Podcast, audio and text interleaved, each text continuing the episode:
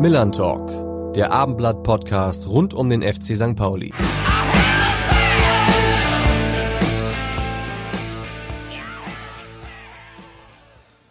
Und damit moin und herzlich willkommen zur neuen Ausgabe des Millern Talks. Mein Name ist Alex Berthold und ich freue mich heute auf einen neuen Co-Moderator. Carsten Harms ist im Urlaub, wohlverdient. Und ich freue mich auch auf einen Gast, der perfekt zum Spiel des FC St. Pauli gegen Hannover 96 passt. Aber zuallererst möchte ich Rupert herzlich willkommen heißen im Millern Talk Team. Schön, dass du da bist. Grüß dich, schönen guten Morgen. Mal schauen, wie wir uns hier die Bälle zuspielen und unseren Gast in die Zange nehmen können. Ich glaube, unsere Passquote wird extrem hoch sein. Ähm, gut, daran müssen wir uns jetzt messen lassen. Ähm, und ich dachte mir, ich habe dir einen ziemlich coolen Gast äh, zur Premiere ähm, eingeladen. Und wer das ist, das verrät uns natürlich auch heute wieder unser Rainer Wulff. Zum 27. Millern Talk Podcast begrüßen wir heute einen Trainer, der in der Spielzeit 2005 und 6 unsere Regionalligamannschaft in ungeahnte Sphären führte. Aus Burghausen, Bochum, Berlin und Bremen kamen die Gäste im DFB-Pokal ans Millerntor, das sie in schöner Regelmäßigkeit wenige Stunden später als Verlierer verließen. Erst im Halbfinale war Schluss mit dieser Erfolgsgeschichte, als Bayern München sich weigerte, die Opferrolle zu übernehmen. Später war er Trainer unter anderem von Hannover 96, VfL Bochum und Hansa Rostock. Jetzt, wieder in Hamburg, versucht er Altona 93 auf Kurs zu bringen, ein schweres Unterfangen. Ein herzliches Willkommen für ihn, den Vater unserer legendären B-Serie, Andreas Bergmann. Ja, auf jeden Fall von uns herzlich willkommen. Das ist eine nette Begrüßung, oder? Ähm, das kann man wohl sagen und kommen auch gute Erinnerungen hoch. Keine Frage. Hallo, hallo zusammen und ich hoffe, dass ich dann eure Welle in guten Umschaltspiel wieder zurückspiele. Ganz so gut sind Ihre Erinnerungen wahrscheinlich doch nicht an den FC St. Pauli, zumindest wenn wir mal vom vergangenen Wochenende ausgehen. Da hat es in der Regionalliga eine Niederlage gegeben für Altona 93. Das, ja, die tut, die tut jetzt noch weh, weil ähm, wir in dem Spiel und wir haben ja vielleicht etwas andere Rahmenbedingungen und hat man sich auch zur Fahne geschrieben, dass wir da junge, ambitionierte Spieler, die vielleicht den ganz großen Weg mitsetzen, auch bei Pauli oder beim HSV nicht geschafft haben, dass wir die bei uns eine Heimat finden, dass wir Leute ausbilden wollen und haben da auch eine sehr junge Mannschaft und die macht sich immer besser, kommt immer besser rein und wir haben da Minimum einen Punkt verdient und haben da wirklich gut ausgesehen, aber haben uns leider wieder nicht belohnt. Und wie der Kollege vorhin schon sagte, es ist ein nicht einfaches Unterfangen, aber es macht riesig Spaß. Hm. Lassen Sie uns ein bisschen über Hannover, äh, über Altona 93 sprechen. Ähm, tabellarisch sieht's semi gut aus, um es mal nett zu formulieren. Ähm, wie gefährlich ist die Situation? Muss man sich mit dem Thema Abstieg einfach konkret jetzt auch auseinandersetzen? Ich, dass wir, äh, ich bin ja über Richie Golds dazu gekommen, dass wir da vorhaben, was langfristig aufzubauen. Und natürlich wollen wir mit allen Mitteln äh, versuchen, jetzt noch, äh, den, den, äh, dass wir noch in der Regionalliga bleiben können. Wir haben auch noch die Option, die Mannschaft entwickelt sich immer weiter. Sie belohnt sich leider noch nicht so, weil wir im Offensivbereich leider noch nicht diese Chancen diese Möglichkeiten uns erarbeiten. Wir haben einen guten Spirit und Dementsprechend reden wir natürlich noch nicht davon. Wir glauben dran. Nichtsdestotrotz denken wir natürlich langfristig und haben da wirklich vor, äh, da eine, eine, Entwicklung einzuleiten, neue Wege zu gehen. Und das macht einfach Spaß da. Die, die Leute vor Ort machen mit und sehr sympathischer Verein. Absolut. Das haben Sie ein bisschen angesprochen, die, wie viel Spaß das macht und wie viel Kraft eigentlich auch hinter Altona 93 steckt. Vom Potenzial von der Historie her müsste man ja eigentlich glauben, dass das die dritte Kraft im Hamburger Fußball sein müsste und sein könnte. Jetzt hat sich Teutonia Ottensen angeschickt, das zu werden, haben das auch sehr offensiv formuliert, dass sie in jedem Fall in die dritte Liga wollen. Da gibt's auch Themen, in welchem Stadion sie dann spielen könnten. Was fehlt Altona jetzt noch tatsächlich, um wieder mehr Stabilität reinzukriegen, um auch mal die stabile dritte Kraft im Hamburger Fußball wieder zu werden?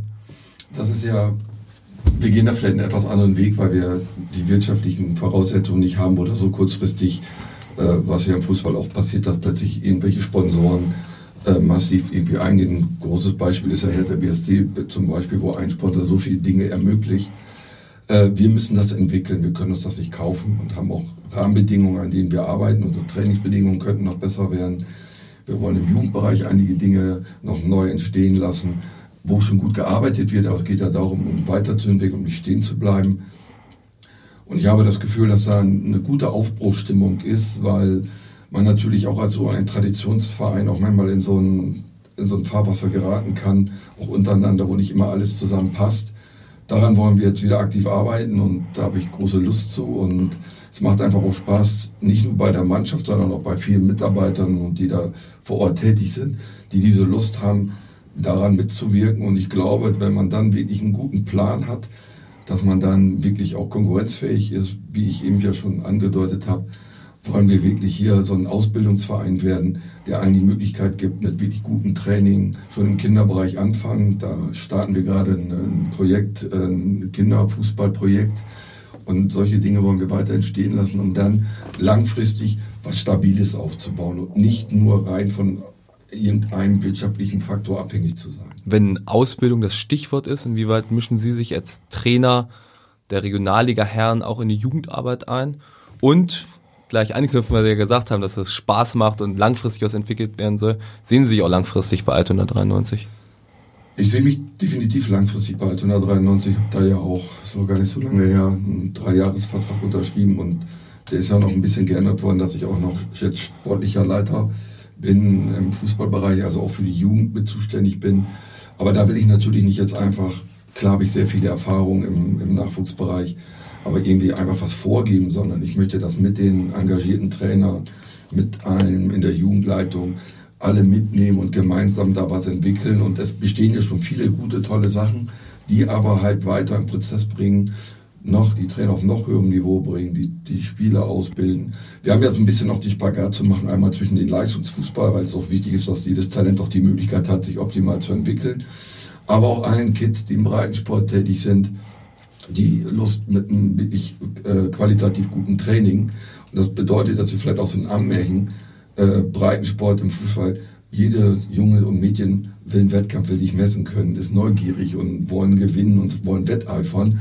Man muss halt nur so arbeiten, dass man nicht nur auf Ergebnisse arbeitet. Und da haben wir noch eine Menge vor. Hm. Ist das Thema Stadionbau unabdingbar bei Altona 93? Also ohne neues Stadion wird es schwer, dritte Kraft zu werden? Ähm, ich bin da natürlich nicht so involviert und da sind natürlich andere Ansprechpartner. Ich weiß, dass da gerade auch wieder irgendwie eine, eine wichtige Sitzung war. Mein Stand ist, dass wir aufgrund der Tatsache, dass ja die AJK äh, verkauft wurde, wir ein großes Mitspracherecht beziehungsweise es eigentlich für uns gedachtes Stadion ist. Da gehe ich einfach auch von aus und ich glaube, dass wir da versuchen, unsere nächste Heimat aufzubauen. Hm. Sie haben den Spaß angesprochen. Was ist denn der größte Unterschied im Vergleich zum Profifußball, was die Trainerarbeit betrifft? Ähm, man ist nicht so unterm Brennglas der Medien, könnte ich mir vorstellen. Ist ein Unterschied. worin gibt es noch Unterschiede? Also ich, das ist natürlich ganz klar der öffentliche Fokus. Äh, und wenn man dann natürlich unter dem Profifußball, ist es ja so, dass der öffentliche Druck aufgrund der sozialen Medien hat sich ja auch noch eine ganze Menge getan. Das übrigens, das merkt ihr ja auch, dass, dass plötzlich auch ihr andere Dinge machen müssen, um, um, um bestehen zu können. So ist es einfach. Und äh, dementsprechend ist es natürlich auch eine Schnelllebigkeit. Und da muss man halt gucken, im Profibereich ist es wichtig, dass dann dementsprechend Verantwortliche die Ruhe behalten und wirklich genau gucken, was passiert da, wie ist wirklich die sportliche Entwicklung der Mannschaft, wie ist das Ganze und sich nicht immer nur darauf machen, wie ist gerade der aktuelle Ergebnisstand. Und da entstehen ja so viele Dinge. Äh, natürlich hast du da in Anführungsstrichen mehr Ruhe, obwohl, wenn ich bei vielen Kollegen in der Regionalliga sehe, ist es nicht viel anders. Da wird auch sehr ergebnisorientiert geguckt, gedacht, wie auch schon in vielen äh, Nachwuchsmannschaften. Ist keine gute Entwicklung, definitiv nicht. Aber die Arbeit selbst, ähm, muss ich sagen, wenn man nicht unbedingt selber nur die Öffentlichkeit braucht, ist genauso spannend, Leute zu entwickeln, Dinge einzuleiten, Menschen auf den Weg zu bringen und, und sportliche Dinge zu, zu entwickeln und, und sehen, wie die wachsen. Deswegen habe ich ja auch sehr viel auch im Nachwuchsbereich gearbeitet und das, da sehe ich überhaupt keinen Unterschied, weil da habe ich einfach den, die Lust, mit diesen Menschen zu arbeiten und wenn die das so wiedergeben, dann was gibt Schöneres? Sind das dann eigentlich komplett andere Übungsreihen als beim Bundesliga-Team oder ist das Grundkonstrukt ähnlich und man detailliert die Übungen dann beim Bundesliga-Mannschaft nur oder auch die Taktiken?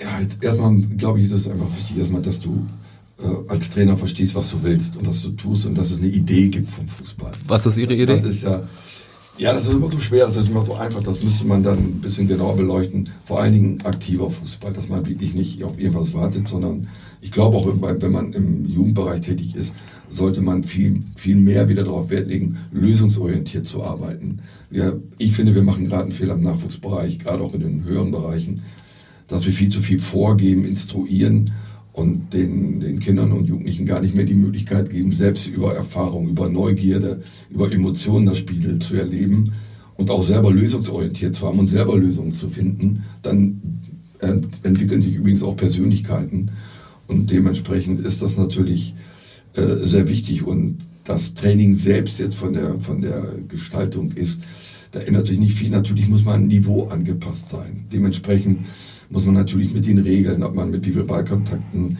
äh, und so weiter. Aber welchen Schwerpunkt man legen will oder welche, welche äh, Inhalte man, man umsetzen will, um die Mannschaft weiterzuentwickeln, wie auch den einzelnen Spieler, ist es, ist es ähnlich. Halt, man muss es nur dem Niveau anpassen.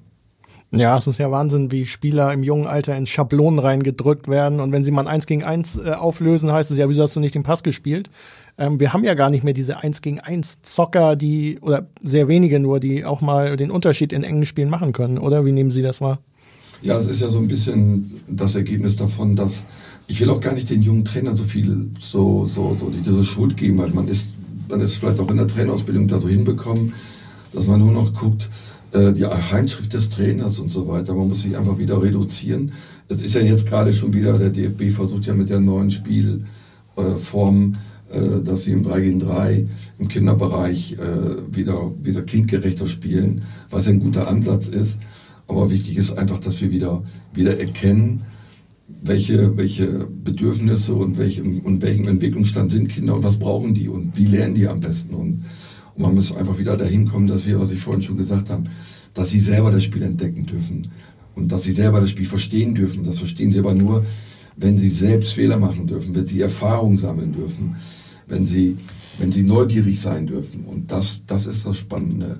Und trotzdem kann man ja gewinnen wollen, aber man darf das Training nicht immer nur jetzt im Nachwuchsbereich auf das Ergebnis am Wochenende fokussieren, sondern mehr die Kinder sehen, wie entwickeln sie sich. Eigentlich musst du mehr vom Kind aus denken. Hm. Was braucht das Kind? Ne? Wir reden dann ja immer von diesem Straßenfußball. Und da entwickelt man ja auch äh, äh, Spielerpersönlichkeiten, die sich dann ja auch formen und dann dementsprechend auch Verantwortung übernehmen. Und ein kleiner Nebensatz ist zum Beispiel, wenn man halt wirklich einen Körper, wenn man eine vielseitige Körperbewusstsein, eine Körperbewegungskompetenz, wir dürfen bei den Kindern auch nicht so früh spezialisieren, dann haben die auch ein ganz anderes Selbstbewusstsein. Hm. Selbstbewusstsein bedeutet auch wieder anderes Auftreten. Es ist sehr, sehr spannend. Spannend ist auch die Personalie André Trulsen. Äh, den habt ihr dazu geholt. Ähm, wie macht er sich? Äh, was war die Idee dahinter, ihn äh, dazu zu holen?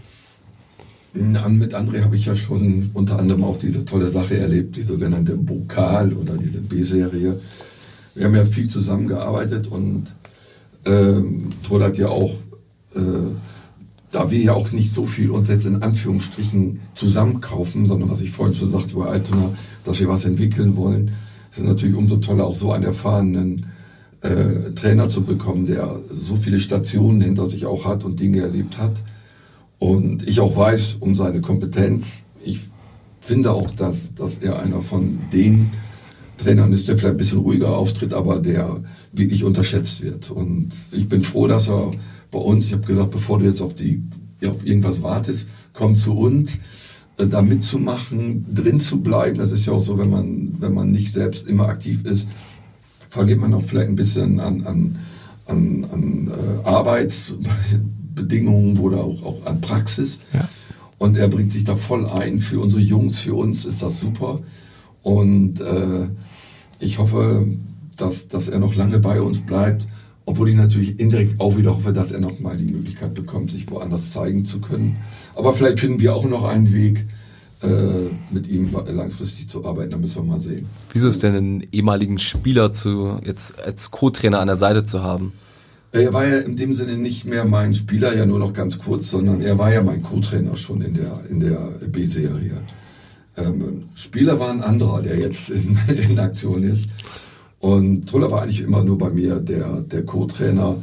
Und äh, was, was neben dem, was heutzutage genauso wichtig ist, was wir ja vorhin noch angedeutet haben, neben dem ganzen fachlichen Wissen und, und äh, was ist auch wie auch der Fußball, die Digitalisierung kommt näher und so weiter.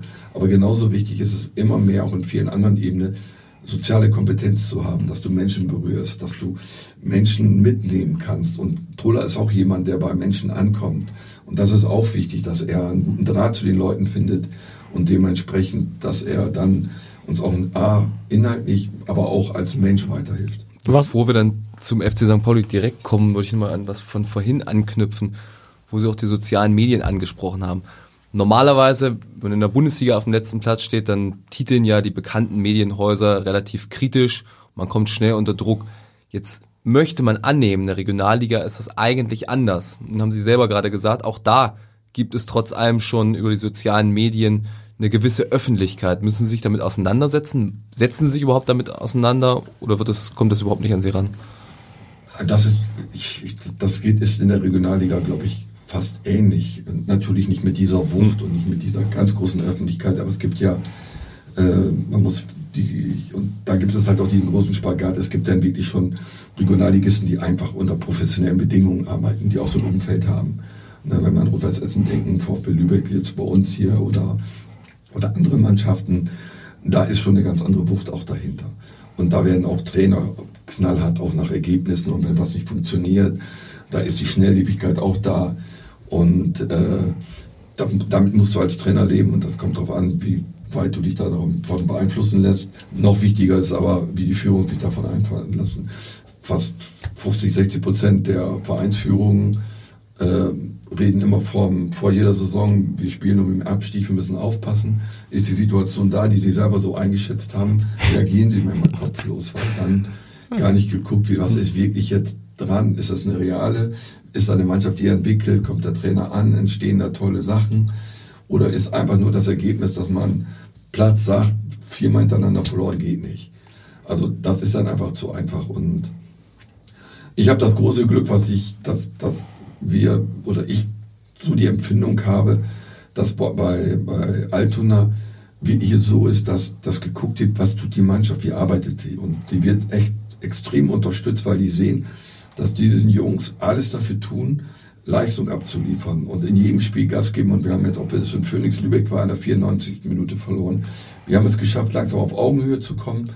Und das wird respektiert und wir werden eigentlich mehr unterstützt. Und man, so habe ich jetzt das Gefühl, man, man will auch diesen Weg, dass wir da was langfristig aufbauen. Mhm, Aber definitiv ist die Regionalliga da keine Ausnahme, dass da nicht auch knallhart nach Ergebnissen geguckt wird. Lassen Sie uns über den FC St. Pauli sprechen und Ihre Erfahrung dort. Äh, welche Erinnerungen haben Sie an den Moment, als Sie gefragt wurden, Mensch, Andreas, hast du nicht Lust, äh, die erste Mannschaft zu trainieren? Was, was war das für eine Situation? Oh. Franz Gerber wurde ja dann ja, ja, beurlaubt. Ich, äh, ich, kann mich relativ gut daran erinnern und ich äh, weiß auch noch, wann und wo es genau war. Ähm, es war ja eine, eine eine unfassbare Zeit, die ich da erlebt, erlebt habe. Ich, ich bin, bin, angekommen und, und äh, den Nachwuchs zu ernehmen mit einer, großen Lust. Und äh, ich war ja damals äh, äh Nachwuchschef und auch kurz noch Co-Trainer beim KSC und wollte in den Norden wieder zurück. Und äh, hörte dann, weil ich war fast mit Wolfsburg schon einig, und hörte dann, dass, dass äh, der FC St. Pauli auch sucht und auch Interesse hat. Und das fand ich halt spannend, weil ich hatte vorher schon gesagt, was zu erleben und was zu entwickeln und was aufzubauen. Und, und, und mir war der Verein natürlich sehr sympathisch. Das hat ja auch so ein bisschen, wie jetzt auch bei Altona, auch so ein bisschen auch eine Sympathie von, was verkörpert dieser Verein, welche Werte verkörpert so ein Verein. Und da habe ich das leidenschaftlich gerne übernommen und haben dann da ja auch, glaube ich, ein bisschen versucht, was aufzubauen. Und habe dann aber natürlich das andere erlebt, diese, diese Abstiege hintereinander, diese zwei, diese wirtschaftliche Problematik, aber auch dieses äh, für mich aber auch sehr emotionales Erlebnis, äh, diese Retteraktion, was da plötzlich entstand, wie, wie äh, ich weiß gar nicht, ich habe auf dem, auf dem Wagen gesessen mit einem rosa T-Shirt und habe auch Christopher Street Day mit, und man zusammen das Retter-T-Shirt da verkauft das ist ein Highlight, was ich dann an sowas denke oder was wir alles gemacht haben. Äh, die, die Fans, also wirklich, da hat man gesehen, der ganze Stadt da kämpft um diesen Verein und nachher, glaube ich, auch die Stadt. Und, äh, und dann hat man sich da ja eine neue Mannschaft versucht aufzubauen, unter sehr schwierigen Bedingungen und auch eine sehr bunte Mannschaft. Und äh, die dann ja selber wieder ans Straufeln kam. Und dann äh, war, glaube ich, allen klar, wenn, wenn das passieren würde, nochmal, das wäre ja ein, ein Absturz, den es so, glaube ich, auch noch nie gegeben hätte, dann auch noch in die, in die Viertklassigkeit. Nach der Retteraktion, dann ähm, äh, da war mir schon bewusst, was du da jetzt für eine Aufgabe hast, weil äh, das konnte sich keiner vorstellen, überhaupt, dass man jetzt absteigen kann. Ja. Mit dem Fundus, mit den Zuschauern, mit allem, was man so hatte. Äh, und da habe ich natürlich überlegt, boah, was kommt da für eine Aufgabe auf dich zu? Hab sie dann, habe mich dann aber ganz kurz natürlich mit engen Freunden und wie man das so macht, nochmal kurz beraten und dann einfach gesagt, komm, musst du jetzt rein in die Presche und du versuchst es und es ist uns ja Gott sei Dank auch gelungen. Hat sich St. Pauli ja auch gerade strukturell, infrastrukturell sehr professionalisiert in den letzten 20 Jahren. Trotzdem haben wir alle ein ganz bewusstes Bild von St. Pauli und von der Marke FC St. Pauli. Ist der Verein von heute eigentlich noch mit dem von vor 20 Jahren vergleichbar? Boah, das ist auch wieder eine. Ich Natürlich auf einigen Ebenen einfach nicht mehr. Also äh, ähm, um, um zu sagen, wir waren, ich bin als Trainer gesagt worden, ich glaube, das ist, glaube ich, irgendwann mal auch jetzt in dieser ganzen Geschichte dann mit der B-Serie erzählt worden, dass ich mir Gedanken machen sollte, wann ich welche Spieler einwechsel, um da noch wirtschaftlich äh, was zu sparen und Flutlicht und solche Geschichten. Oder aber auch ähm, dieses diese alten, dieses alte Stadion, dieses, dieses, wir sind dann durch dieses bei jeder Besprechung äh, durch, die, durch die Kneipe gegangen und, und, und äh, unten, wenn der Gegner geduscht hat, haben wir gewartet, weil das warme Wasser war nicht so viel da. Äh, die VIP-Bereiche, das war alles was ganz Besonderes. Und ich finde, ich bin auch sehr froh, dass, dass dieses besondere Erlebnis der, der Pokalspiele in dem alten Stadion noch passiert ist, weil äh, das ist eine völlig andere Nähe. Ich glaube, diese Nähe zu den Fans, weiß ich nicht, ob es die noch gibt. So, ich hoffe, ich bin ja jetzt so nicht mehr dabei, ich kann das nur von außen sehen. Aber damals auch zu den Schuster, das war halt eine, eine, unglaubliche Nähe, war das, ne? dieses, dieses so dicht dran sein. Und, und mit, diesen, mit diesen ganzen Problematiken. Und wichtig war natürlich, um zu bestehen, dass der Verein natürlich ein neues Stadion, um konkurrenzfähig zu sein, im Marketing was zu tun. Ich weiß, dass es dann auch da Probleme gibt mit, mit irgendwelchen Werten, die vertreten werden. Welchen Sponsor lässt du noch zu, welchen nicht? Äh, das sind natürlich alles Fragen, wo ich aber glaube, dass, dass, dass die Leute, die da jetzt an Bord sind, das schon noch drauf achten. Und ich auch immer noch glaube, ob es die AFM ist oder alle andere Fangruppen, die da auch noch immer noch, noch eine Wucht haben, sich da zumindest zu artikulieren. Was ich für nicht, nicht falsch habe. Wichtig ist nur, dass man, dass man nicht im operativen Geschäft damit reinkommt, sondern dass man dann wirklich mehr über Werte spricht und, und Dinge vertritt als Verein. Aber in dem operativen Geschäft, gerade mit Mannschaften und so, das, das geht nicht mehr. Da, da hat man keine Zeit für. Dafür ist es auch zu, auch zu professionell und, und da hat man auch nicht den Einblick, was wirklich wichtig ist in den Situationen. Hm. Was für eine Mannschaft haben Sie damals vorgefunden bei St. Pauli? Sie haben gesagt, bunt. Inwiefern bunt? Also die, das war ja damals dann äh, das, was dann noch wirtschaftlich möglich war, was so die Retteraktion und, und äh, noch ermöglicht hat, äh, hat äh, Franz Gerber ja eine Mannschaft äh, zusammengestellt, von, von vielen Spielern, die wahrscheinlich auch woanders vielleicht auch nicht so zum Tragen gekommen sind oder irgendwo. Er hatte ja selber noch ganz gute Kontakte äh, als ehemaliger Berater, glaube ich, zu der Zeit. Und dementsprechend war, wo ich es dann übernommen habe, insgesamt die Mannschaft auch nicht so homogen, wie man sich das vielleicht wünscht, weil da kamen so viele Dinge aufeinander, dann auch nicht so viel Erfolg haben. Dadurch hatte die Mannschaft auch gar nicht die, die Möglichkeit vielleicht zu wachsen, weil sofort Stress da war und dann untereinander. Es war, es war keine einfache Situation und wo ich das dann damals übernommen habe, war mir halt dann sehr wichtig, dass ich halt auch viele Spieler aus, aus der, oder einige Spieler aus dem eigenen, aus dem eigenen Nachwuchs oder aus der eigenen, aus dem, die beim FC St. Pauli länger schon, schon waren, ob es Fabian Boll waren, ob es Hauke war, ob es Arifi war und so, da wusste ich, dass wir, das war, das hört sich jetzt so, so blöd an, aber das war so ein Kittmittel auch. Mhm. Einmal, weil das, die Jungs hatten Herz, die wollten, die hatten eine Identifikation, aber das war auch nicht unwichtig für die Mannschaft selbst, um, um wieder als Mannschaft aufzutreten, um zu, gegen diesen Abstich zu wehren. Das heißt, so gern sie fußballerisch entwickeln, wichtig war erstmal so eine Grundlagenarbeit, dass man die Truppe ein bisschen wieder zusammenschweißt und auf Linie bringt. Ja, einfach erstmal genau, dass so ein, so ein, so ein Teamgeist an, an, entstand und dass man sagt, wir werden uns jetzt erstmal hier, wir haben eine Verantwortung und, und das, das war ja so, dass draußen das Umfeld konnte sich das gar nicht mehr vorstellen, dass man absteigen kann von, von, auf der Entwicklung. Das war jetzt eine Selbstverständlichkeit. Daher war es ja auch noch umso schwerer für uns selbst, wenn das so selbstverständlich wird. Ja. Ne? Und so äh, und daher ist es auch für mich, wenn ich ehrlich bin, und da war übrigens auch damals für mich sehr wichtig, einen so einen ganz ruhigen alten Bock neben mir zu haben mit Dirk Zander. den man ja nun gar nicht, da kann ja alles kommen, der, der seine Ruhe behält und der zu der Zeit ja mein Co-Trainer war. Ja. Äh, das hat dann auch gut getan, nicht der dann so und er dann immer, der das dann, dann etwas ruhiger begleitet hat. Das war damals extrem wichtig auch für uns.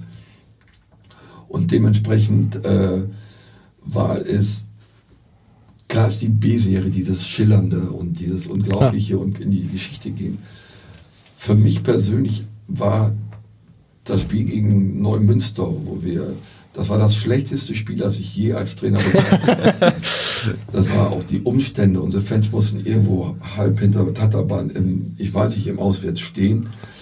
Dass wir da äh, den, den, den Nicht-Abstieg geschafft haben und nicht abgestiegen sind und dann noch paar Spiele hatten mit etwas mehr Ruhe und wir uns dann auch noch ein bisschen, auch noch ein bisschen besser zeigen durften, war für mich ein Augenblick, äh, der, der auch so bedeutend war. Hm. Weil ich, ich, die Verantwortung zu haben, mit dem FC St. Pauli dann noch einen tiefer zu gehen.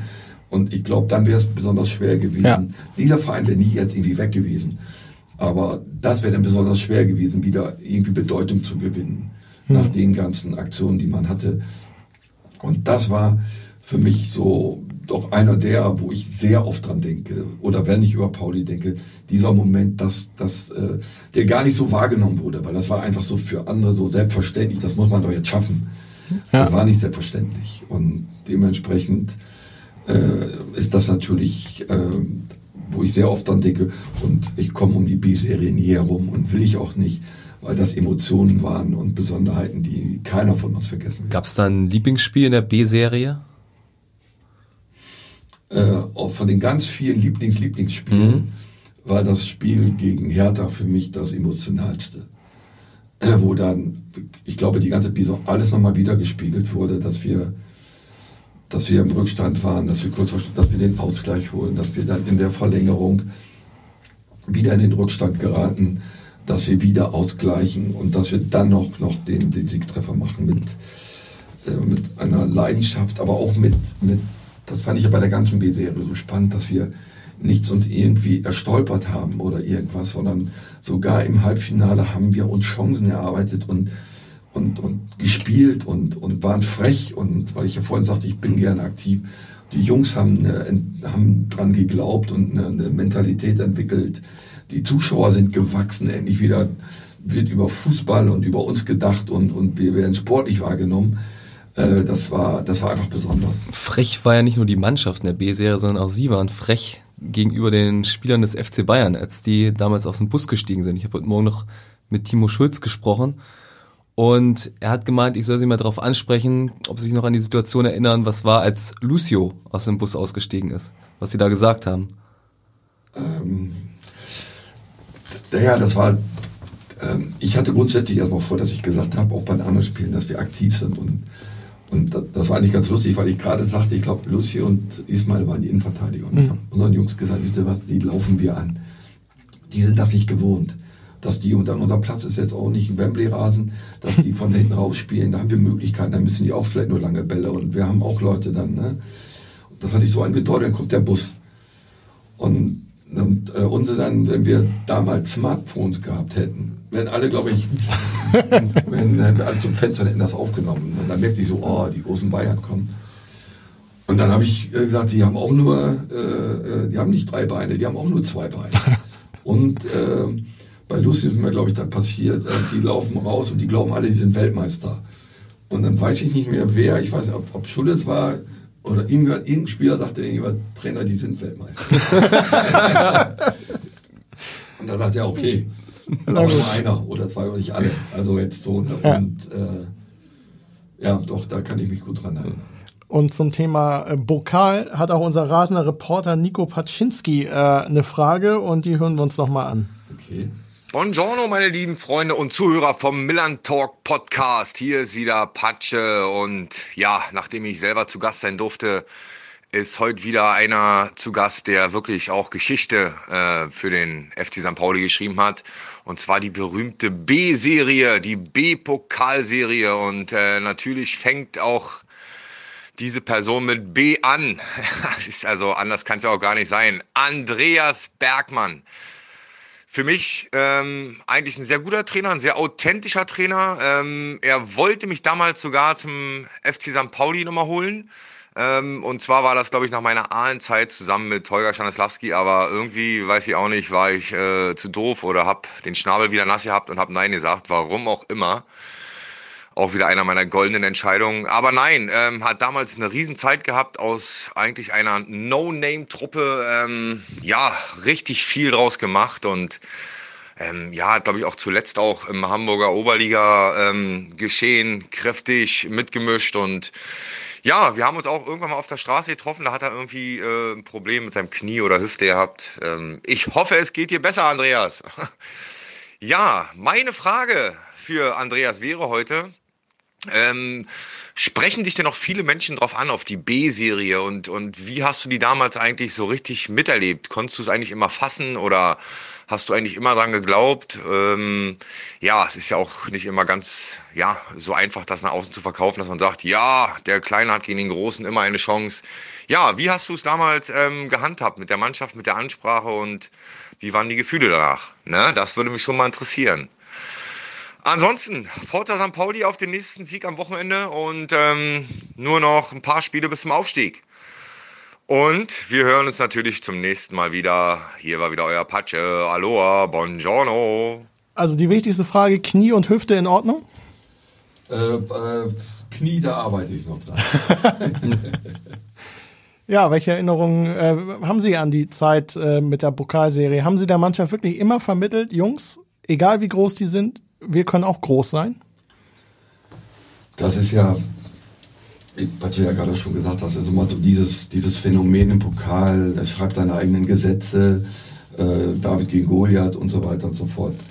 Ähm, natürlich, und wir hatten, nachdem wir dann ja ein Jahr und ein bisschen konsolidiert hat, fand ich, haben uns eine, eine, eine ganz gute Mannschaft schon für unsere, unseren Rahmenbedingungen zusammengestellt äh, und hatten dann ja unser erstes Spiel äh, Burghausen.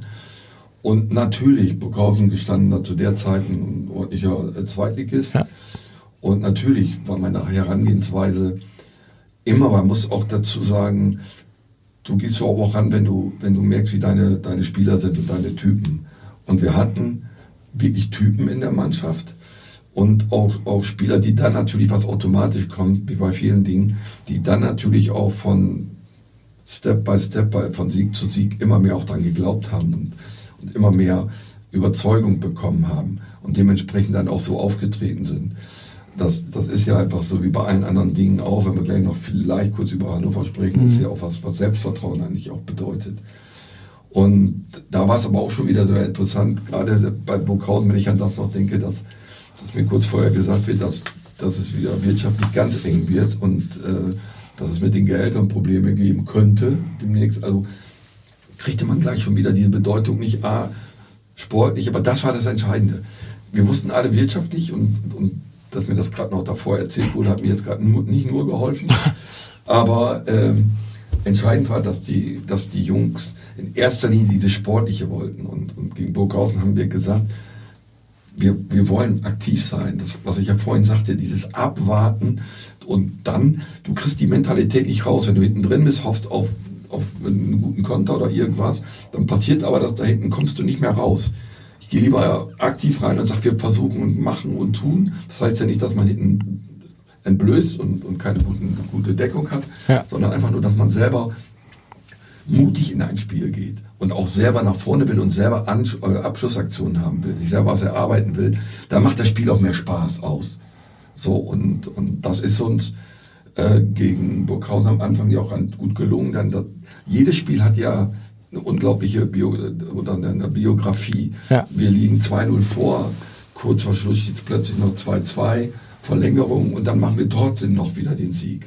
Also da fing es ja schon so ein bisschen besonders an. Das mhm. war ja mhm. nicht nur einfach so ein, hm, sondern das, da fing es ja an. Und, und dann entwickelte sich das einfach. Dieser Glaube daran und, und, und äh, da ist auch wirklich ein Haufen entstanden. Im positiven Sinne. Ja. Ich glaube, dass die Jungs untereinander äh, wollten und auch diese, diese Mentalität, diese Siegermentalität. Aber das habe ich nicht nur bei den Spielern festgestellt. Ich glaube auch, dass die Zuschauer plötzlich kam dann unausscheidbar und, und äh, wir ja. und keine Ahnung. Äh, man war ja eine Zeit, man hat ja ein sportliches, echtes Tal, eine echte Talwand hinter sich gehabt. Und, und am Schluss in der gefühlten Bedeutungslosigkeit in der Regionalliga sich vielleicht befunden, als Fan, der so viel auch schon, schon erlebt hat und, und Tradition tut dann manchmal ja auch weh. Ja, klar. Und dementsprechend äh, sind sie mitgewachsen auch in ihrer Unterstützung. Und wenn man heutzutage lapidar sagt, zwölfter Mann, das waren sie.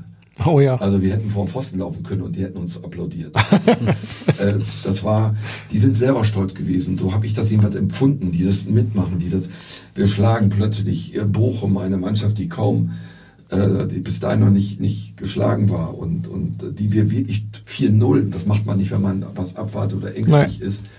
Dieses, was wir eben schon gesagt haben, für mich glaube ich, mit das intensivste Spiel, das ich je geführt habe. Ähm, gegen, gegen, äh, gegen Hertha, diese, dieses Auf und Ab und, und nie aufgeben. Und da sind die Jungs natürlich auch gewachsen und sind stark geworden, haben läuferische Leistungen gebracht, weil dieser Wille entstanden ist und, und diese Mentalität entstanden ist. Und dann dieses Schneespiel natürlich ist das in, in, in, in, in, natürlich die Karten, wenn eine, eine, so eine Mannschaft auf solchen unterschiedlichen Bedingungen. Nichtsdestotrotz müssen beide drauf spielen und das annehmen. Also gehört auch Fußballmentalität dazu. Ja. Wir haben Werder über Mentalität geschlagen. Wenn man vorher so lange immer erzählt, dass man hier eigentlich nicht spielen kann, hat man sich vielleicht auch selber Argumente gefunden. Total, Werder hat sich da total reingesteigert. Und, ja, klar. Und, und, äh, ich, ich kann nachvollziehen, dass man versucht hat, das zu verhindern. Definitiv. Ja. Aber wenn es dann soweit ist und, und auch unsere Jungs, also ich habe auch gesagt, wenn wir, also tun wir alles dafür. So und das und am meisten weht hat dann tatsächlich äh, das Ausscheiden, was wir alle glauben, klar, gegen Bayern verlierst du jetzt und, und das ist sicher, wer das Spiel gesehen hat, weiß das da war's, da ging was. Wenn wir da den Anschlusstreffer machen in der zweiten Halbzeit und wir hatten ja die Möglichkeiten mit Felix mit dem Kopfball oder mit dem Schuss von, ich weiß was, mehr, war es Maggie oder, nee, doch Maggie hat gespielt in dem Spiel. Doch, Maggie hatte eine gute Chance. Hm.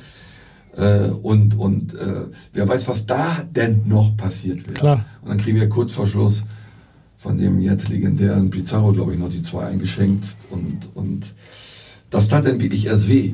Da, man kann zum Beispiel auch sehen, dass, dass wie wir drauf waren im aktuellen Sportstudio, wo das losgezogen wird. Wir werden Wochen vorher, hätten wir auf den Tischen getanzt, Bayern zu bekommen. Hm. Auch aus wirtschaftlichen Gründen, Leihspiel und wie auch immer, was wahrscheinlich gekommen wäre. Ja. Und jetzt waren wir enttäuscht.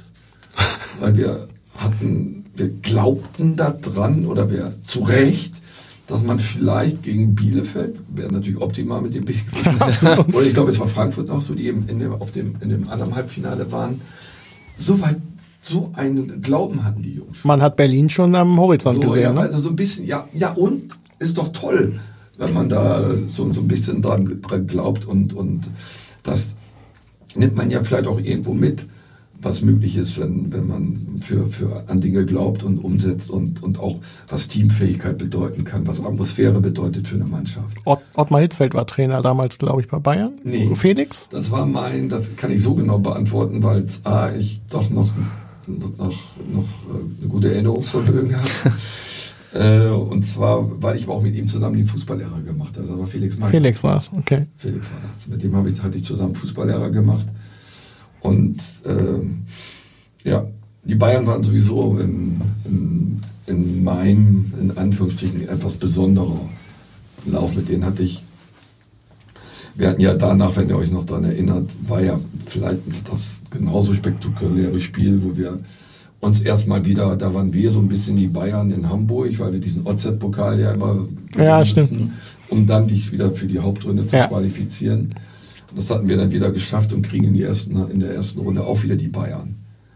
Und das war ja, wenn man jetzt auch noch die, die, die, die B-Serie nimmt, natürlich denke ich da dran und, und freut mich auch, dass wir das mit der Mannschaft und für alle gemacht haben, dass wir eine Wirtschaftlichkeit erspielt haben an Geld, die dann die späteren Dinge ermöglicht haben, Ja. die dann sportlich wie wirtschaftlich wie strukturell dann, dann gingen.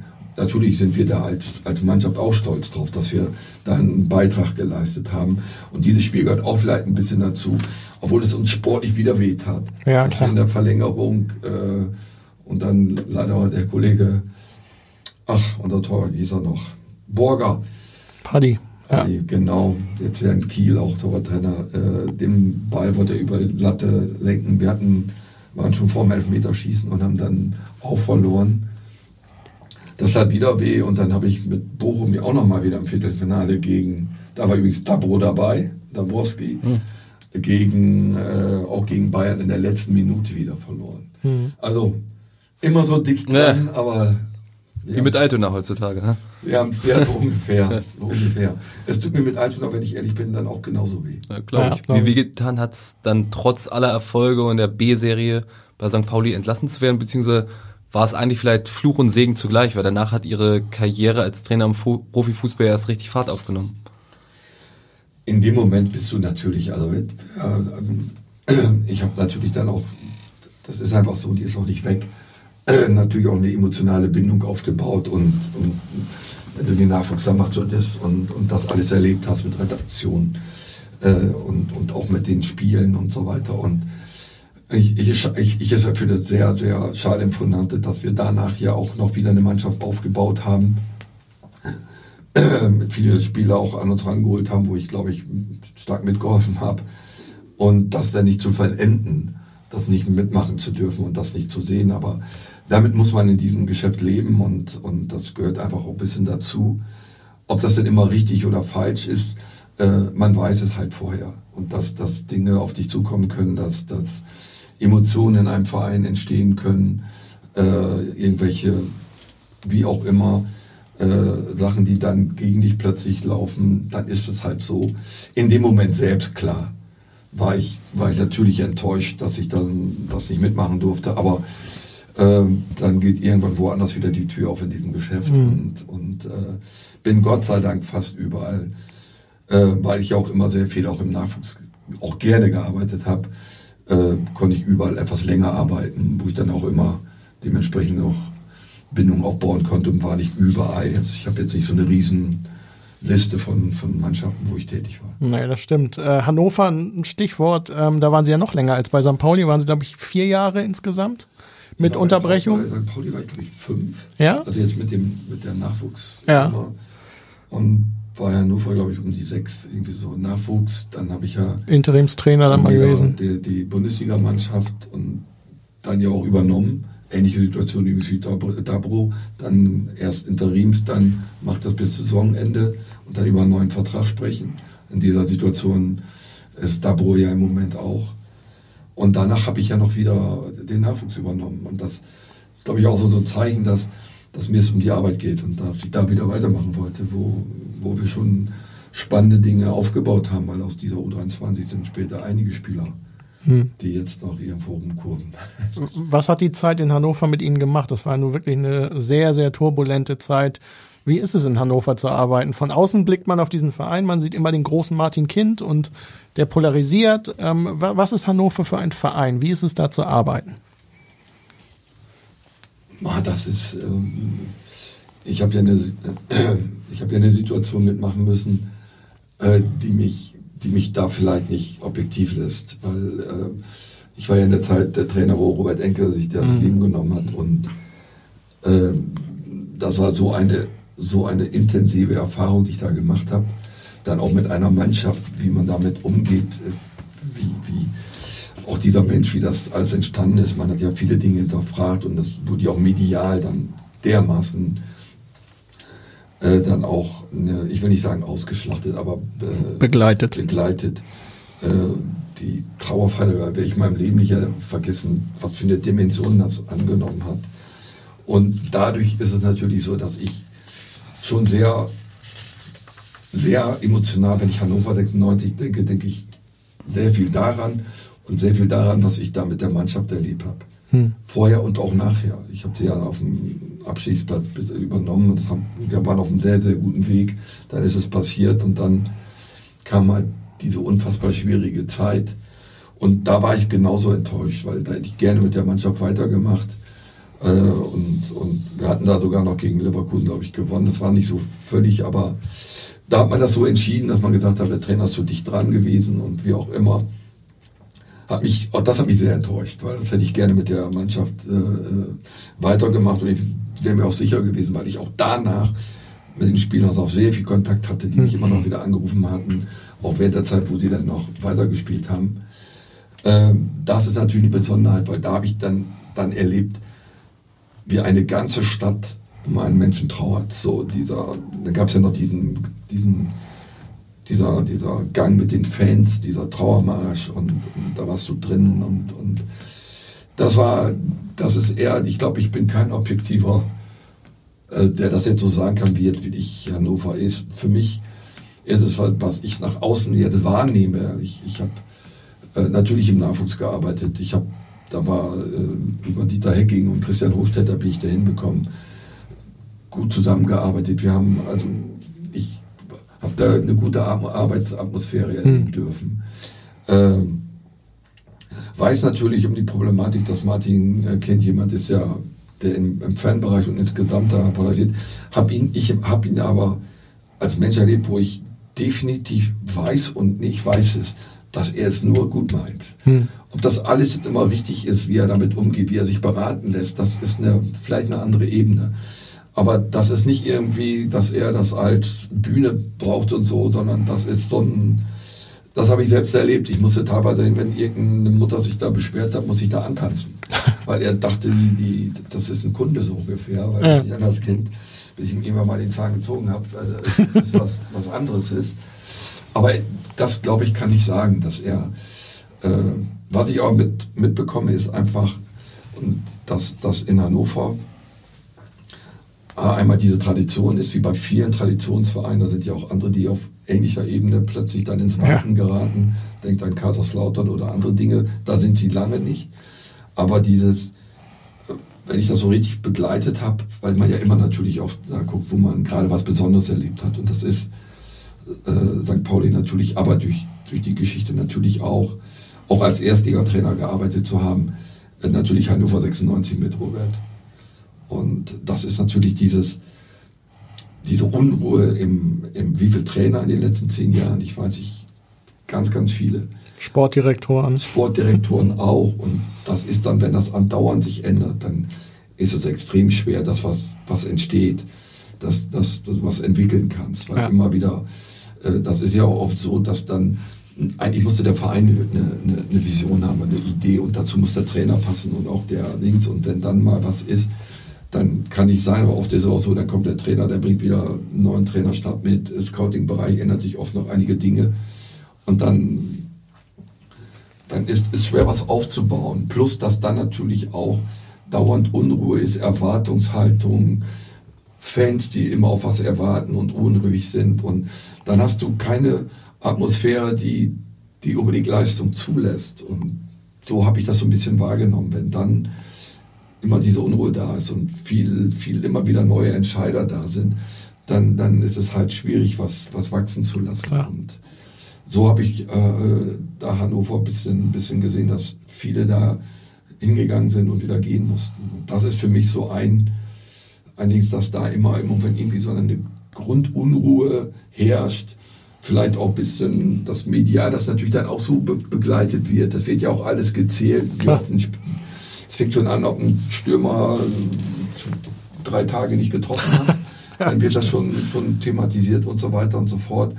Und weil sich das medial natürlich auch nochmal wieder verdoppelt hat, was auf, auf so eine Mannschaft wirkt, also darum ist es natürlich umso besser, wenn, wenn eine Mannschaft, wenn ein, ein, ein Verein eine Idee hat, was sie vorhaben und, und Leute hat, die das verkörpern und, und dementsprechend das auch ausstrahlen. Ja.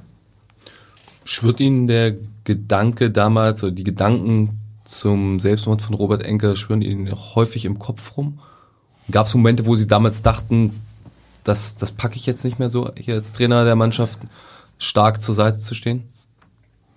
Nee, äh, also nicht, nicht, nicht äh, die, die, äh, die Situation selber da nicht mehr stehen zu können, sondern ich, ich glaube, ich war grundsätzlich ein Trainer, der dem, dem auch psychologische Aspekte, Mentalitätsdinge und so weiter immer wichtig waren und, und äh, mich hat das eigentlich, erst hat das natürlich unfassbar betroffen. Du, du kommst dann hin, warum hat er mir nichts gesagt? Ich hätte doch, ich denke dann immer ab und zu noch und ich komme natürlich immer, wenn irgendwelche Gedenktage sind oder so lange ist es her, dann kommst du immer noch wieder in den Fokus.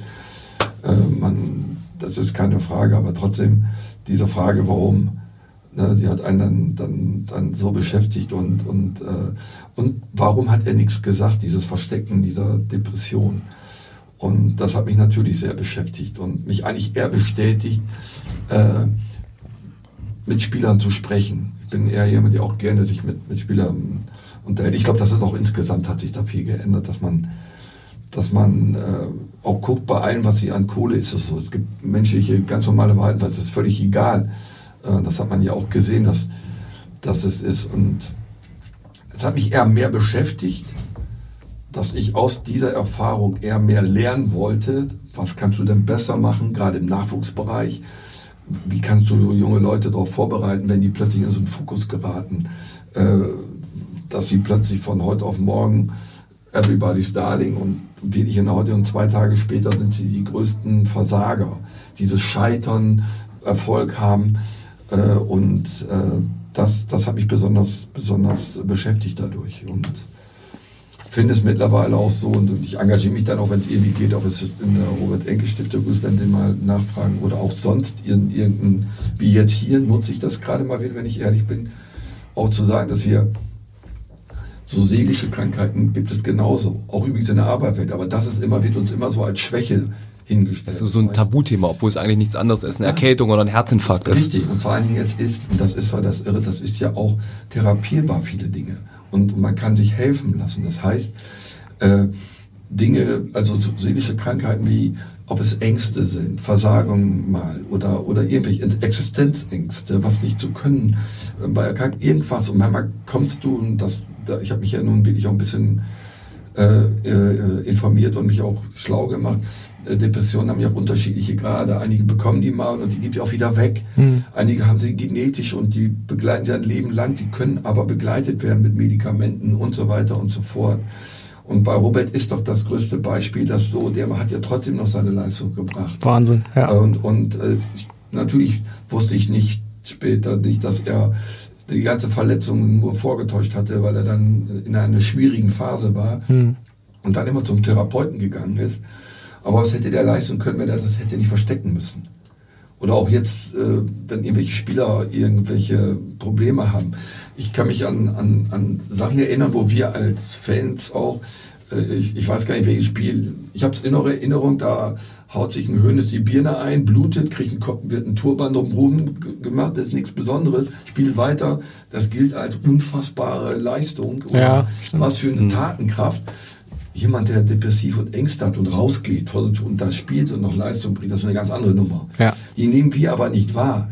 Und, und wir machen den Fehler, dass wir, einmal du sprachst von Tabu, eben, verstecken und, und dadurch wirst du ja schwach. Du brauchst ja unfassbar Energie, das immer wieder verstecken zu können. Ja. Das könnten wir alle noch leisten, wenn wir einfach sagen können, ich habe jetzt gerade mal, mir geht's nicht so gut. Und, und dementsprechend äh, kann man wie bei Depression, man kann zum Therapeuten gehen, man kann medikamentös äh, Dinge machen, man kann sprechen. Es hilft schon, wenn man es einfach nicht verstecken muss, wenn man einfach sagen kann, ich habe gerade mal eine Phase, ich habe Existenzängste, aus welchen Gründen auch immer. Hat ja jeder. Äh, ja. Und alles Mögliche. Und plötzlich ist es nicht so. Wenn man das nicht verstecken muss, kann man weiter Leistung bringen. Vielleicht sogar ganz anders daraus rauskommen und, und, und ein Verständnis haben. Und genauso ist es auch beim Fußball, dann, dann, dass man, dass man weiß, dass auch da, egal was Geld ist, es gibt Erwartungsdruck, es gibt eigenen Druck äh, und, und, und äh, medialen Druck, was auch immer. Der eine kann besser, weniger mit umgehen. Aber das ist Existenz und das sollte man nicht immer nur, ah, die haben so viel Kohle, die sollen von alleine laufen. Nein, das ist nicht richtig. Aber genauso ist es in der Kreisliga oder bei euch in der Redaktion. Hm. Äh, ich weiß nicht, wie es da ist, ich hoffe nicht. Aber wenn da plötzlich gesagt wird, ah, der hat gerade eine, der lässt sich gerade, ist gerade beim Therapeuten, bla bla, wird doch gleich in der, immer noch so gedacht, boah, der hat eine Schwäche. Ja. ja der Turban-Vergleich ist da ein sehr gutes Beispiel, weil wir eben sagen oder die Allgemeinheit sagt, oh klasse, der spielt weiter, der kämpft sich durch. Hätte er es nicht gemacht, wäre es ihm als Schwäche angesehen worden. Und vielleicht muss man auch ein bisschen dahin kommen, jetzt Turban könnte ja eine Gehirnerschütterung sein, dass man eigentlich sagt, es ist eine wahnsinnige Dummheit, dass er weiterspielt. Und nichts anderes ist wahrscheinlich auch mit psychischen Erkrankungen. Dass man, das ist eine wahnsinnig große Dummheit, dass er das verstecken muss, weil es ihm als Schwäche angesehen würde, anstatt das ja, zu zeigen. Das, das, ist ja die Frage, ob die, wo liegt jetzt die Dummheit? Das ist jetzt die mhm. spannende Frage. Wo liegt die Dummheit? Ist nicht die Dummheit von unserer Gesellschaft? Ja, von der, absolut, ja, absolut. Ja, Gar nicht dem, demjenigen den Vorwurf machen. Nein, nein. Dass ich das verstecke. Nein. Äh, wichtig ist, dass er, das hat er, dass es nur ein kleiner Kreis wird. Ich hätte mir trotzdem immer noch gewünscht, er hätte uns das gesagt. Ich habe immer noch die naiven Dings als Trainer, ich hätte helfen können. Das denke ich immer noch. Das ist einfach so, ohne dass ich es hätte wahrscheinlich können. Hm. Das ist aber so ein Gefühl, das ich glaube ich nie wegkriege, dass du immer denkst, dass es dir in deinem Haufen passiert, dass ein Junge, ne, so denkst du dann halt. Und der hat sich das Leben genommen und du, warum nicht, warum nicht was gesagt? Weil wir hatten, ich habe ihn als sehr sympathischen Menschen empfunden und, und der auch sehr gut analysiert hat und wir hatten uns auch noch, äh, und das war vielleicht, weil ich da noch zu wenig Ahnung von hatte, ich habe jetzt im Nachhinein gehört, dass wenn Menschen sich entschieden, entschieden haben, dass sie das machen, werden sie euphorischer. Und auf einmal, wir sind gelaufen nach dem Spiel gegen den HSV, wo das war ja die, die, die Sperre. Ich mache mir auch noch, noch so ein indirekt, warum hast du freigegeben, zwei Tage so ungefähr. Und dann fing er noch an, oh, jetzt auf Schalke und ah, es läuft alles so gut und so. Ich dachte, was ist mit dir denn gerade mhm. so? Und man hat mir dann im Nachhinein gesagt, dass, dass da schon der Entschluss da war und er da schon, da kann man mal sehen, was für eine Last diese Menschen haben. Ne, was, was für, für, für, wie dunkel die diese, das Ding sehen. Und, und du musst dann auch lernen, dass du, wenn Leute in solchen schlechten Phasen sind, hilft denen nicht zu sagen, oh, ist doch alles nicht so schlimm, mach dir nichts draus. Die müssen eher Verständnis haben und, und denen das Gefühl geben, du verstehst sie als dass man das so wegtut und sagt, man macht dir doch keinen Kopf, was der da in der Zeitung schreibt, der Blödmann. Hm. Oder so. Also ja, einfache Beispiele. Und äh, ja, aber um jetzt ganz abschließend das nochmal dann zu sagen, das, das äh, hat schon was mit mir gemacht und ich hoffe, dass ich das eher positiv äh, weitergeben kann, auch mit, mit Leuten, mit denen ich jetzt arbeiten kann, dass ich da ein ganz kleiner Botschafter sein kann und äh, dementsprechend äh, muss ich das halt hinnehmen. Das hat ja auch ein bisschen dann, äh, ja, wer weiß, was mit uns noch passiert wäre, aber ich werde oft gefragt, ob ich nicht sogar enttäuscht oder sauer gewesen wäre. Ich bin ja nicht, ja, weil meine Trainerkarriere dadurch vielleicht eine andere Situation gehabt hätte.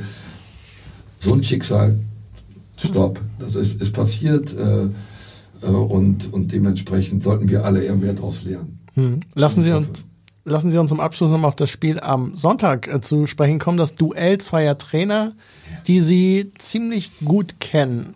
Kann man die beiden eigentlich vergleichen, Christoph Dabrowski und Timo Schulz?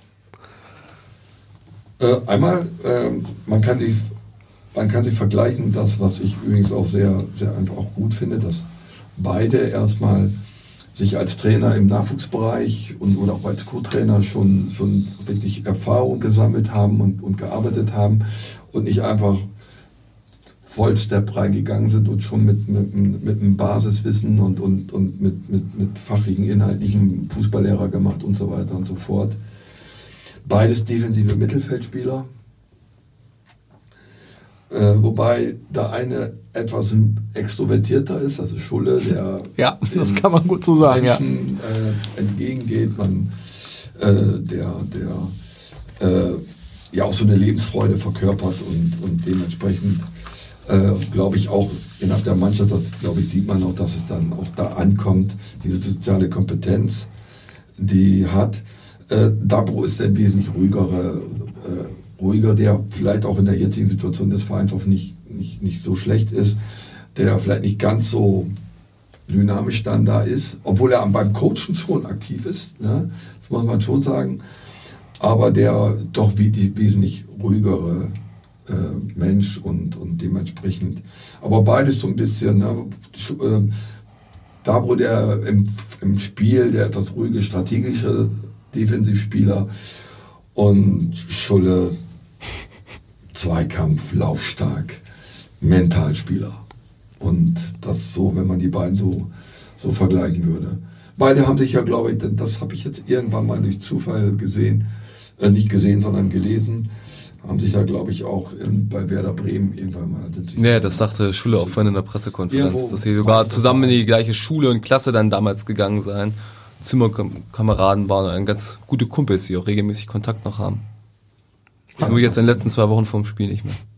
Ja, gut, das ist. Ja. Aber das ist ja immer so. Sie, auch wenn sie sich treffen, werden sie sich umarmen. Ja, mit sicher. Maske vielleicht, das weiß ich nicht. Jetzt, wo Sie schon mal bei uns sind, können Sie uns die drei Lieblings-Timo Schulz-Geschichten verraten, die Sie so erlebt haben. Weil mit Schulle wird es nie langweilig, das können wir definitiv bestätigen. Ich habe jetzt bei, bei, bei Schulle habe ich so ein, das fällt mir wirklich schwer, so eine einzelne Geschichte zu finden jetzt. Einfach eine, immer lebendig, immer da, äh, auch in schwierigen Situationen immer eher positiv. Also wir hatten ja auch schwierige Situationen ja. auch, auch da und äh, was ich eben schon so gesagt habe, Mentalität, Mentalitätsspieler und, und alles andere, ich habe vielleicht ein, zwei, das wäre fast zu intim, das behalte ich dann tatsächlich davon. Fahnenversuch Wertrufe. Wir sind ja hier nur zu dritt unter uns. ja, ich also, weiß. Es hört ja keiner zu. Nee, aber wie gesagt, ich glaube, dass, dass, dass äh, er das ganz gut paart. Er hat sich, glaube ich, fachlich gut ja. was, was angeeignet und, und hat seine klare Idee vom Fußball. Und das ist ganz entscheidend, dass man das auch mit einer sozialen Kompetenz weitergibt und, und mit einem äh, authentisch zu sein und, und da was leben zu lassen. Und er hat ja ähm, auch die, die Situation jetzt erlebt und Gott sei Dank erleben dürfen, muss ich sagen, auch, auch wirklich was Negatives schon zu erleben, dass man plötzlich da reinkommt und eine, eine Phase von Misserfolg mhm. hat. Und das wäre jetzt zum Beispiel so ein Beispiel, wo man vielleicht gesehen hat, eine Menge Spiele, Abstieg war, war auch möglich, war mit, mit im, im Bereich des Möglichen. Da hätte man natürlich jetzt auch im Verein wieder kopflos sein würden, weil man muss ja auch sagen, Paul, äh, der FC St. Pauli hat ja vorher auch die, eine etwas höhere Fluktuation bei Trainern gehabt. Das stimmt, ja. Hatte ja eigentlich auch vor, was jetzt entstehen zu lassen. Das weiß ich, dass Uke das wollen. Und haben sich jetzt dann für, für, für äh, Scholle entschieden. Und in dieser schwierigen Phase, und, und das machen so viele Trainer in der zweiten Liga nicht mit, dann da bleiben zu dürfen, weil man auch gesehen haben, dass viele Spiele vielleicht nicht nur schlecht waren, sondern manchmal nur das Ergebnis fehlte und da vielleicht was entstehen kann. Und dass er dann weitermachen durfte, ist ein, sieht man halt auch, dass dann plötzlich mit, mit Erfolg dann natürlich auch die Mannschaft weg, das Selbstvertrauen. Die einzelnen Spieler zeigen plötzlich ein ganz anderes Gesicht. Ja. Und in dem Flow sind sie gerade äh, und haben allerdings natürlich jetzt ja, kurz davor, wenn man da überhaupt drüber reden kann, ja. äh, wenn man dann immer noch unter die ersten drei ist oder einmal ein bisschen weiter, ich glaube vier, fünf Spieler nicht gewonnen. Ja, genau. Äh, klar, Sogar Spieler sagen es dann, gibt es dann da auch schon, wo man anfängt, ein bisschen wieder unruhiger zu werden und zu hinterfragen. Äh, und haben ja jetzt in Regensburg äh, so ein bisschen die Wende wieder hingekriegt, obwohl aufgrund der zweiten Halbzeit, ich habe mir das Spiel angeguckt. Das hätte auch 3-3 ausgehen können. Das hätte klar. alles möglich ausgehen. Das hätte aber auch, wenn sie im ersten, die erste Halbzeit da, da wirklich dann so kaltschnäuzig gewesen wären. Weil das ist ja deren wirklich wenn man was da aussieht, die haben eine wirklich starke Offensive. Absolut. Das muss man einfach sagen und auch auf mehreren Schultern und natürlich mit Burgstaller da. Ja. Kire macht den Der Unterschied. Kire, ja, aber Burgstaller auch der auch als Scorer noch oben dabei ist. Also Mhm. das ist insgesamt dann Gegentore jetzt nicht ganz oben dabei sind, aber trotzdem eine, gesicherte Abwehr, obwohl meine auch manchmal noch, da könnte man noch ein bisschen klarer sein hier und da. Aber da, da ist er natürlich auch gewachsen, ne, das erlebt zu haben jetzt und jetzt in dieser Situation. Und jetzt ist es ein ganz wichtiges Spiel auch, dass man, dass man jetzt das wieder bestätigt. Ja. Sie sind ja zu Hause immer noch eine Macht. Kein Spiel Das verloren. ja, haben das ja auch gegen Dortmund gezeigt. Da ist aber auch wieder eine Parallele zu Dabro. Pokal hat ja auch äh, äh, Hannover gewonnen. Ja. Und wenn man, äh, da sieht man, dass ich mich ganz bisschen vorbereitet habe hier. Beeindruckend. Sehr gut. Äh, dass in den letzten vier, fünf Spielen, wenn man da die Punkte nimmt, da jetzt kein großer Unterschied ist. Eher, wenn ich das so ausrechne, sind fast sogar Hannover vielleicht ein Punkt mehr Mhm. oder so. Also wenn man jetzt die letzten vier, fünf Spiele nimmt als Sind unter ihm auf jeden Fall wesentlich stabiler geworden. Ich glaube, vom Punkteschnitt von 1 auf 1,6 gesteigert. Ja, aber wichtig ist, glaube ich, dann auch, wie, wie, die, wie die Mannschaft auftritt und dass sie, dass sie, äh, dass sie jetzt auch, aber sie sind natürlich, und das ist jetzt der Unterschied. Schul hat einiges schon erlebt, jetzt auch gerade diese, und, und die Mannschaft auch, und, und die Mannschaft ist mit Sicherheit vom Selbstvertrauen, haben auch, ich finde, vom Kader her auch spannende Möglichkeiten, gerade vor allen Dingen auch in der Offensive, immer wieder auch neue Reize zu setzen, was einfach wichtig ist. Und das, Ja. das ist Pauli gelungen, einen Kader zusammenzustellen, der spannend geworden ist. Und bei Hannover ist sowas noch nicht so in dem Sinne zusammengewachsen. Und da, wo es jetzt angefangen hatte, habt ihr, glaube ich, ein paar erfolgreiche Spiele gehabt. Hat dann aber auch, glaube ich, ein unglückliches Spiel Heidenheim wieder gehabt. Und dann jetzt das Spiel, glaube ich, was war es zu Hause gegen Darmstadt. Darmstadt. Ja. Und ist jetzt ja auch keine Chemis-Truppe. Nee. Ne? Dann 2-2 zu- äh, geholt. Äh, nichtsdestotrotz ist natürlich, und das ist dann natürlich dann wieder Hannover auch jetzt vor so einem Spiel, hochkritische Situation. Also die Situation ist natürlich eine, eine, eine auch nicht so einfache. Wo geht's jetzt wieder hin? Ist das ein, man muss es bestätigen. Und äh, Pauli oder der FC St. Pauli möchte natürlich jetzt wieder den Schalter in die richtige Richtung legen und mit diesem mit der Hause Heimspiel auch eine, eine Marke setzen, dass wir wieder in eine richtige Richtung geht.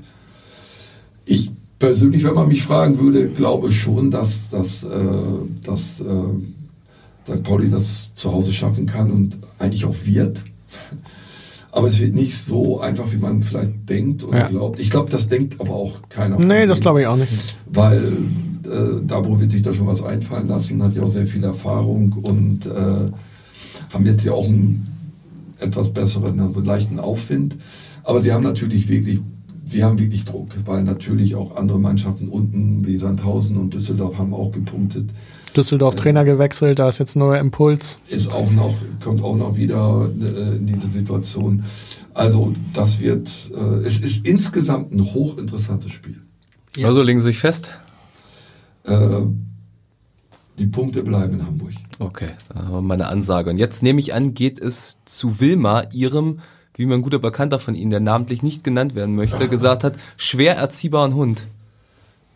Äh, wollen wir es mal so sagen, die heißt nicht umsonst Wilma, weil sie, die hat zwei Gesichter. Sie kann, sie ist unfassbar lieb und auch zu Hause und so weiter.